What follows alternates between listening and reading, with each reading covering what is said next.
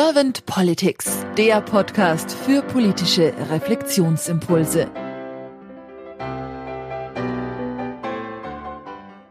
Herzlich willkommen zu einem neuen Podcast von Servant Politics. Ich spreche heute mit Ansgar Wörner. Mein Name ist Claudia Lutschewitz. Guten Morgen, Ansgar.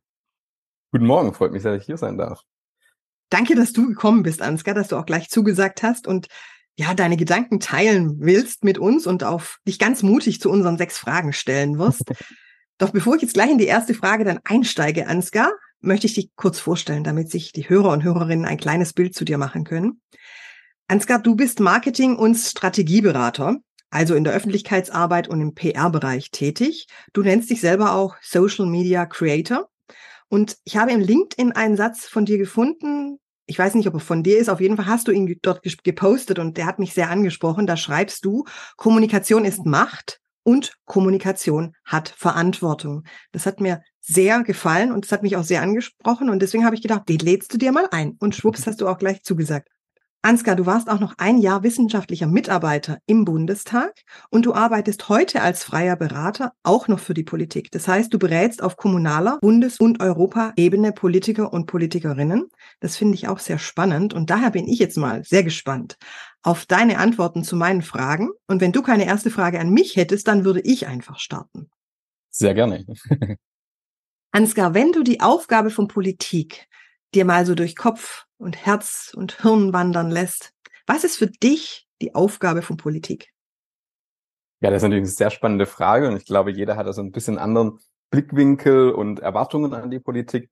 Aber ich glaube, Grundlage ist natürlich gute, wirksame Politik. Also Politik, das ist die Basis. Und darüber kommt dann sicherlich das, was auch meine Aufgabe ist, gute Kommunikation, das auch gut zu erklären, die Menschen mitzunehmen ähm, sowohl integrieren in diese gute, wirksame Politik, aber ihnen auch dabei helfen, einzuordnen, sie dabei zu unterstützen, dass auch die eigenen Ideen, die eigenen Maßnahmen, äh, die eigene Politik auch verstanden wird. Und ich glaube, das ist für Demokratie ganz, ganz wichtig, damit jeder Bürger, jede Bürgerin sich ihre politische Meinung auch gut bilden kann.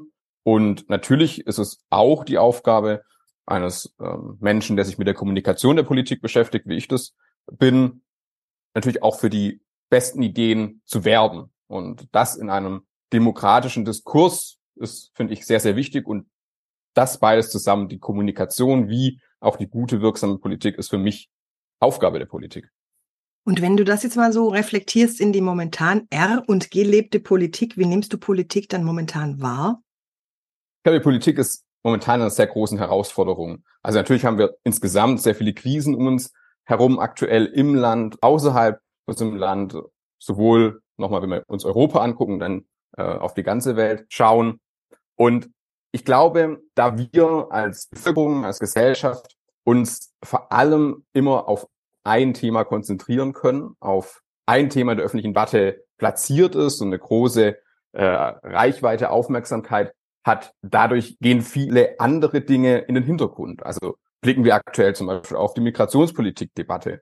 Da wird auch viel Gutes getan, aber wir haben natürlich doch auch Probleme und diese Probleme werden häufig dann sehr laut ähm, und das gilt für viele andere Dinge auch. Also ähm, ich weiß nicht, wie viele gerade noch täglich an den Krieg in der Ukraine äh, oder gegen die Ukraine denken, obwohl der nach wie vor existiert. Ähm, wir haben jetzt mit Israel noch eine weitere Krise, die uns sehr beschäftigt, die uns gerade sehr beschäftigt, aber dies gerät auch schon wieder ein bisschen Hintergrund, weil aktuell mit der Migrationspolitik ähm, oder Migrationsthematik das wieder sehr im Vordergrund ist.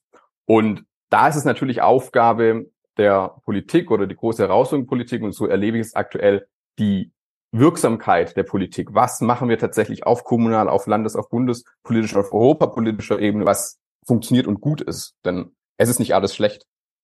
Wenn du das auch so weiter durch dein Herz wandern lässt, was sind denn so die Wünsche für dich für die Politik der Zukunft? Ich wünsche mir für die Politik der Zukunft, dass wir mutiger sind, dass wir wieder lernen oder mehr lernen, ähm, einen demokratischen Prozess zu erleben, erlebbar zu machen für alle.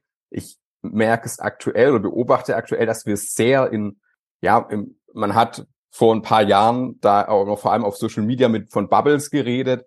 Äh, ich glaube, das tut sich immer weiter auf. Ja, wir sind immer weniger in Vereinen, wir sind immer weniger auch im realen Leben unter Menschen oder an Orten, wo wir mit anderen Menschen, mit anderen Meinungen in Kontakt kommen.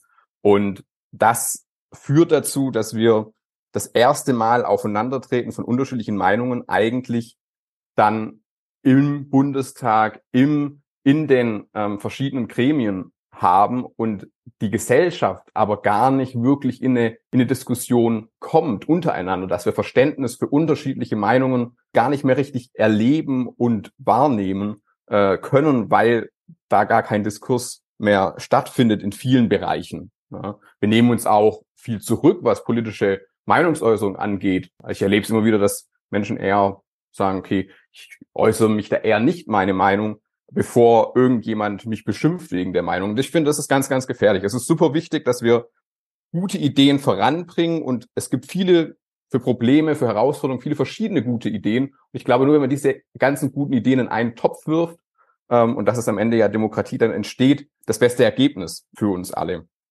Und das hoffe ich, dass wir in der Zukunft das wieder hinbekommen, dass wir eine, ja, eine gute, lebhafte Demokratie haben und das schwächt dann die extremen Ränder auch, von denen wir aktuell bedroht sind.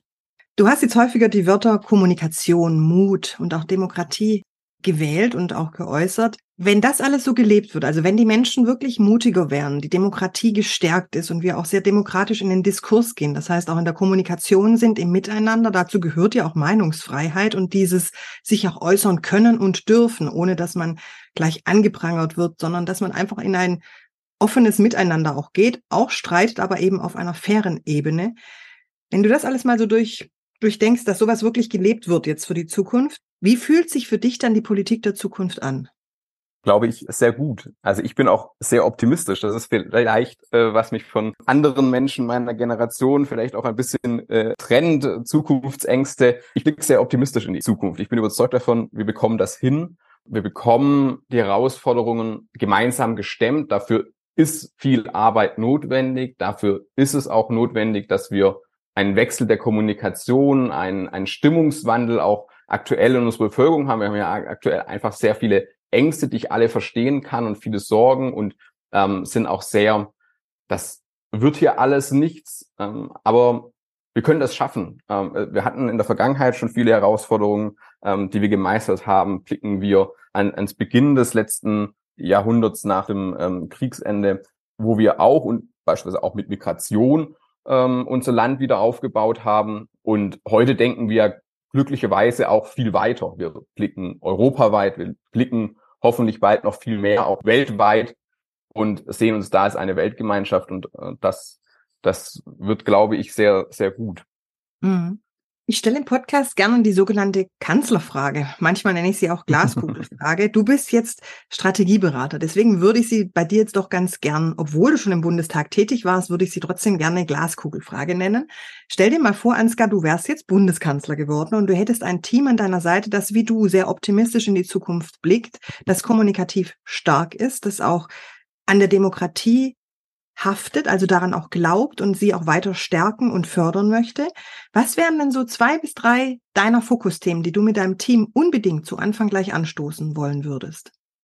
Also auch wenn du jetzt schon äh, vorweggenommen äh, hattest, äh, um mich herum sind gute Kommunikatoren, gute äh, Strategen, blicken positiv in die, in die Zukunft, würde ich dennoch das Thema Kommunikation als zentralen Aspekt mitnehmen äh, in, in der Rolle da ich glaube, da der Schlüssel ist, du hattest am Anfang die, das Zitat auch mit ähm, vorgelesen, Kommunikation ist Macht und das bringt natürlich auch Verantwortung. Und es ist natürlich so, wenn ich im Kanzleramt sitze, wenn ich im Kanzleramt Verantwortung habe, dann habe ich eine, eine sehr große, sehr viele Möglichkeiten der Kommunikation kann die natürlich auch nutzen.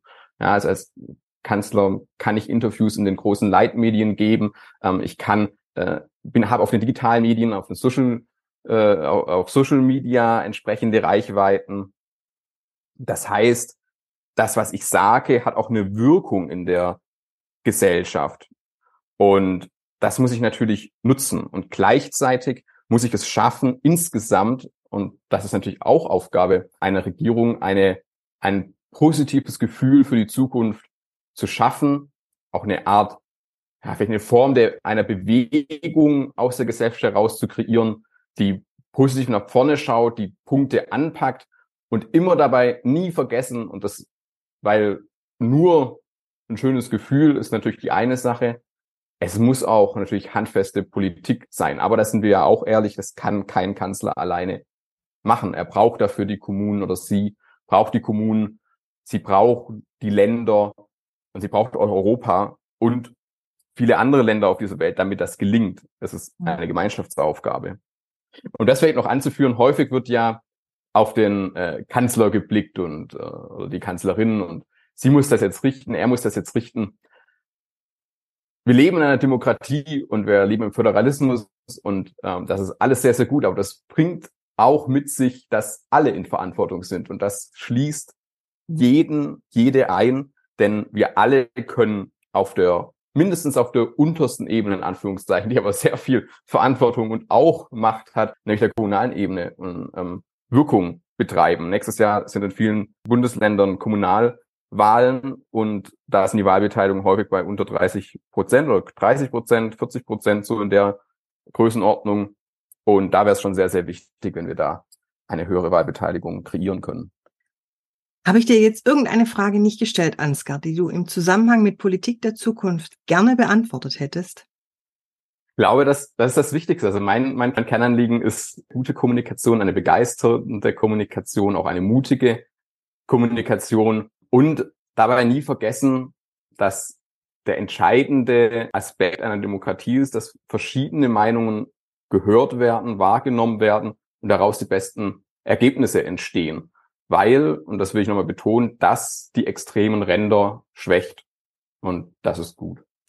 Ich danke dir sehr herzlich für deine Zeit, Ansgar, und sag dann einfach mal bis bald. Dankeschön.